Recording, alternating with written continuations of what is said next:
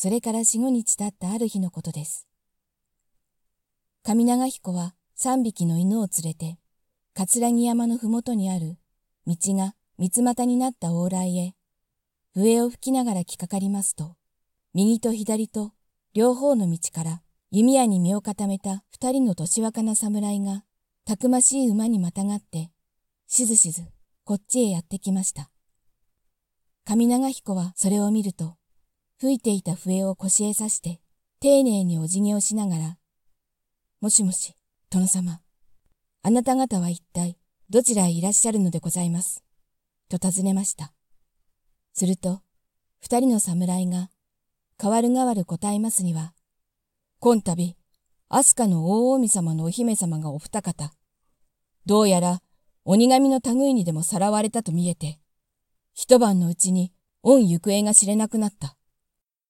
大近様は大層なご心配で、誰でもお姫様を探し出してきた者には熱いご褒美をくださるという仰せだから、それで我々も御行方を訪ねて歩いているのだ。こう言って二人の侍は女のような木こりと三匹の犬とさも馬鹿にしたように見下しながら、道を急いで行ってしまいました。上長彦は、いいことを聞いたと思いましたから、早速、白犬の頭を撫でて、影、影、お姫様たちの御行方を嗅ぎ出せ、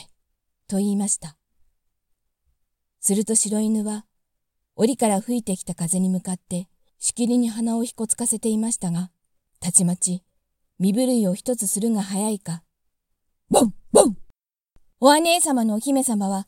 生駒山の洞穴に住んでいる食神人の虜になっています。と答えました。食神人というのは、昔、山田のオロチを飼っていた途方もない悪者なのです。そこで木こりはすぐ、白犬とブチ犬とを両方の脇に抱えたまま、黒犬の背中にまたがって、大きな声でこう言いつけました。飛べ飛べ生駒山の洞穴に住んでいる食神人のところへ飛んで行けその言葉が終わらないうちです。恐ろしいつむじ風が上長彦の足の下から吹き起こったと思いますと、まるでひとひらの木の葉のように、みるみる黒犬は空へ舞い上がって、青雲の向こうに隠れている遠い